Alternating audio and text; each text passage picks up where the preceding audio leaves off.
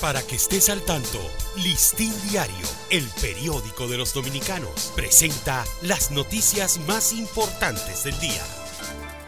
Buen día, hoy es sábado 17 de junio de 2023. La intención del gobierno canadiense de abrir aquí una oficina coordinadora de ayuda internacional para la policía de Haití se enfrenta a un oleaje de rechazo en República Dominicana y que a pesar del haber sido descartado por las autoridades ha dejado recelos sobre la aspiración del país norteamericano. El intercambio en mercado binacional de Dajabón se vio disminuido ayer en un hecho atribuido por las autoridades de este municipio fronterizo a la muerte de dos trabajadores haitianos el jueves en la zona franca Codevi durante un enfrentamiento de ciudadanos de ese país con la policía haitiana. La Dirección General de Migración y los organismos de seguridad del Estado colocaron una alerta migratoria en torno a los pasajeros que ingresen al país procedentes de El Salvador con perfiles sospechosos.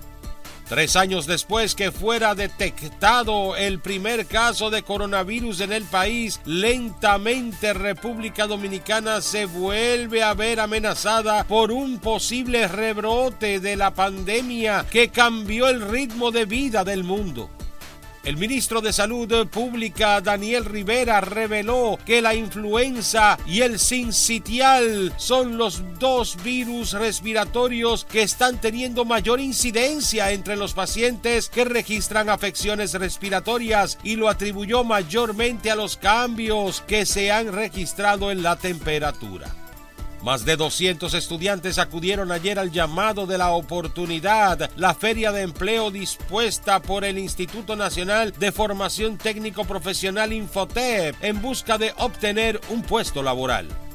Luego de caer a 67.36 dólares el barril a inicios de semana, el precio del barril de petróleo volvió a repuntar, ubicándose al cierre de este viernes en 71,84, mientras el gobierno mantuvo estables el costo de la mayoría de los combustibles, aplicando una rebaja de 2 pesos al galón de gas licuado de petróleo.